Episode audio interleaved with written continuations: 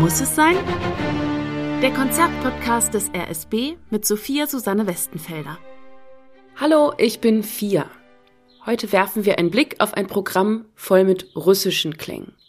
Beim Konzert am 8. Juni, da dirigiert nämlich Emanuel Tscheknavorian Mussorgskis weltberühmte musikgewordene Museumsführung Bilder einer Ausstellung.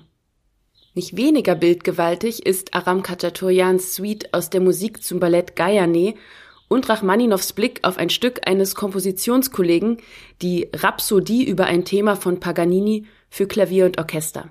Anna Winitskaya ist hier die Solistin und heute will ich mit dem ältesten von den drei Werken beginnen. Diese Melodie hier, die kennt ihr doch bestimmt.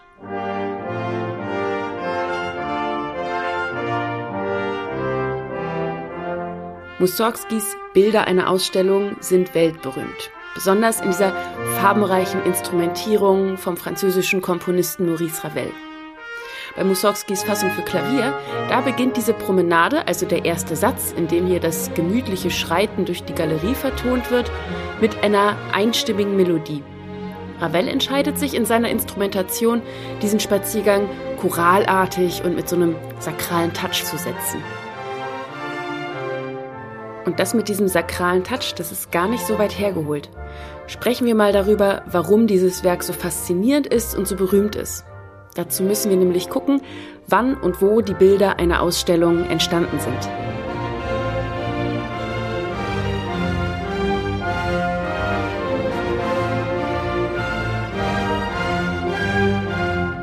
Im 19. Jahrhundert, da konkurrieren in Russland zwei verschiedene Schulen. Einmal die europäisch dominierte um den Komponisten Tschaikowski und das St. Petersburger Konservatorium, die feiern Mozart, Haydn und Beethoven. Und auf der anderen Seite stehen die Kutschkisten. Die nennt man auch das mächtige Häuflein. Und eigentlich war gerade St. Petersburg sehr proeuropäisch. Aber Napoleons Einmarsch, und wir erinnern uns, Napoleon ist Franzose und damit eindeutig ein Europäer gewesen, der hat das weitgehend zunichte gemacht. Die Slavophilen, also die auf die russische Kultur fokussierte Gruppe der Kutschkisten, bestand aus fünf Komponisten. Ihr Plan war, unbeeinflusst von der europäischen Musik einen russischen Stil zu entwickeln. Um diese Mission zu bewerkstelligen, studierten sie ganz genau die Klänge von russisch-orthodoxen Liturgien und auch alten Volksweisen. Damit wären wir dann auch bei der Promenade. Diese Melodie ist nämlich stark von alter dörflicher Musik beeinflusst. Und Stichwort eigener Stil. Hätte ein Europäer jetzt dieses Thema geschrieben, dann käme jetzt vielleicht ja eine Art Variationssatz, also ein Satz, der variierend auf dieses Thema Bezug nimmt und es in verschiedenen Art und Weisen zeigt. Sowas sucht man bei Mussorgsky aber vergeblich. Und das macht sicherlich auch die Faszination dieser Musik aus. Mussorgsky ist vielleicht der originellste Komponist der Kutschkisten, was ebenfalls vielleicht daran liegt, dass er am wenigsten mit der europäischen Musik vertraut ist. Seine Klänge sind also, obwohl sie ganz stark an die russische Tradition andocken, sehr neu und auch auf eine bestimmte Art und Weise ungewohnt für die damals noch viel mehr als heute europäisch geschulten Ohren. Und sehr ungewöhnlich klingt auch das hier.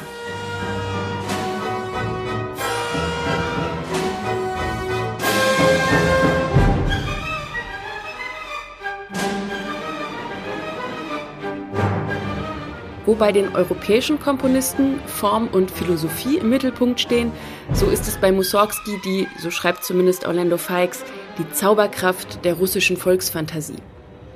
Hier zeigt uns diese Zauberkraft ein Bild der Hütte der Hexe Baba Yaga. Vielleicht hört ihr das? Dieser tiefe Ton, ein G ist das, der steht hier im Zentrum und der wird immer wieder angesteuert, obwohl die Melodie sich in alle möglichen Richtungen zu wenden scheint.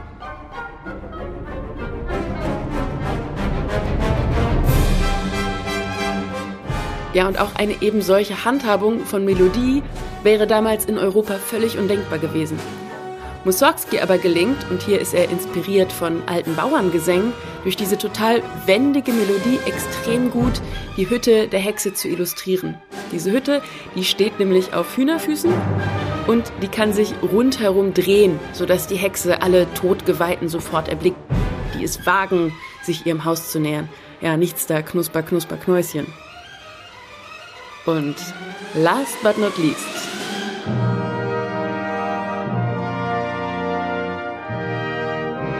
Das hier, das ist die imposante Vertonung des Bildes Das große Tor von Kiew. Diesen Satz zu hören im Konzert, das ist die totale Glücksdröhnung. So tolle Musik. Und Stichwort sakraler Touch. Hier hat Mussorgsky natürlich, denn Kiew ist ein sehr wichtiger Ort für den orthodoxen Glauben, die Kirchenglocken mit einkomponiert. Das war sowieso und überhaupt das Ding unter den Kutschkisten. Für uns heute heißt das Gänsehautgarantie.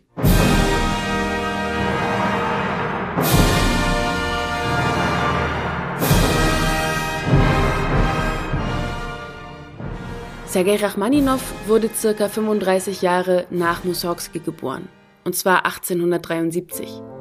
Und Rachmaninow lernte ein ganz anderes Russland kennen als das, was Mussorgsky bewohnte. Alexander III. wurde Zar und weigerte sich, den Bauern, die damals extrem zahlreich und auch extrem arm waren, politische Zugeständnisse zu machen.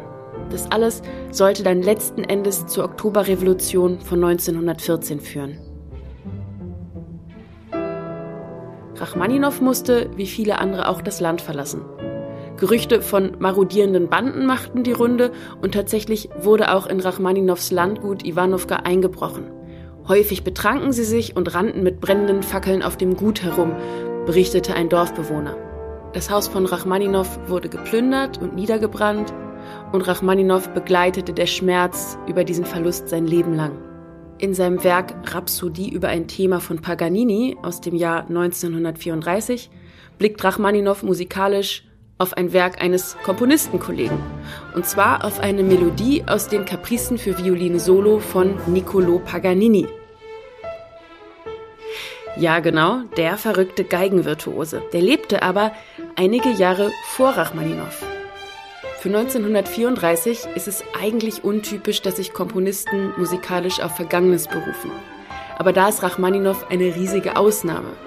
Denn seine Nostalgie und auch sein Heimweh nach Russland und das Landgut Ivanovka macht ihn dank dieser Nostalgie zum vielleicht letzten musikalischen Romantiker. Das, was auf den ersten Blick bei ihm also vielleicht konservativ oder rückwärtsgewandt wirkt, ist eigentlich eine Sehnsucht nach einer heilen Welt. 1942 komponiert der sowjetisch-amerikanische Komponist Aram Khachaturian sein Ballett Gayane. Das Ballett ist im Stil des sogenannten sozialistischen Realismus geschrieben. Der ist dem Stil von Mussorgsky gar nicht so unähnlich, weil auch im sozialistischen Realismus die Komponisten wieder versuchen, einen echten, im Sinne von wirklichkeitsnahen russischen Klang zu kreieren. Und wie auch die Kutschkisten, so macht Kachaturian das mit alten Volksweisen und alten Tänzen. Nur dass Kachaturian insbesondere noch durch alte armenische Musik inspiriert wurde. Damals wurden unter Stalin im sozialistischen Realismus keinerlei neuartige, formalistische nannte man das damals, Klänge geduldet. Was Rachmaninow also noch aus nostalgischen Gründen ablehnte, hätte Kachaturian überhaupt gar nicht komponieren dürfen. Das wurde ihm auch einige Male von der sowjetischen Führung eingebläut und als er zum Beispiel mal Werke veröffentlichte, in denen die Partei dann antisowjetische Tendenzen vermutete, da hatte das bei Kachaturian eine lange Schaffenskrise zur Folge. Klingt jetzt als Schlusswort vielleicht etwas pessimistisch, aber die Musik, die ihr im Konzert hören könnt, die klingt nicht im geringsten pessimistisch. Im Gegenteil.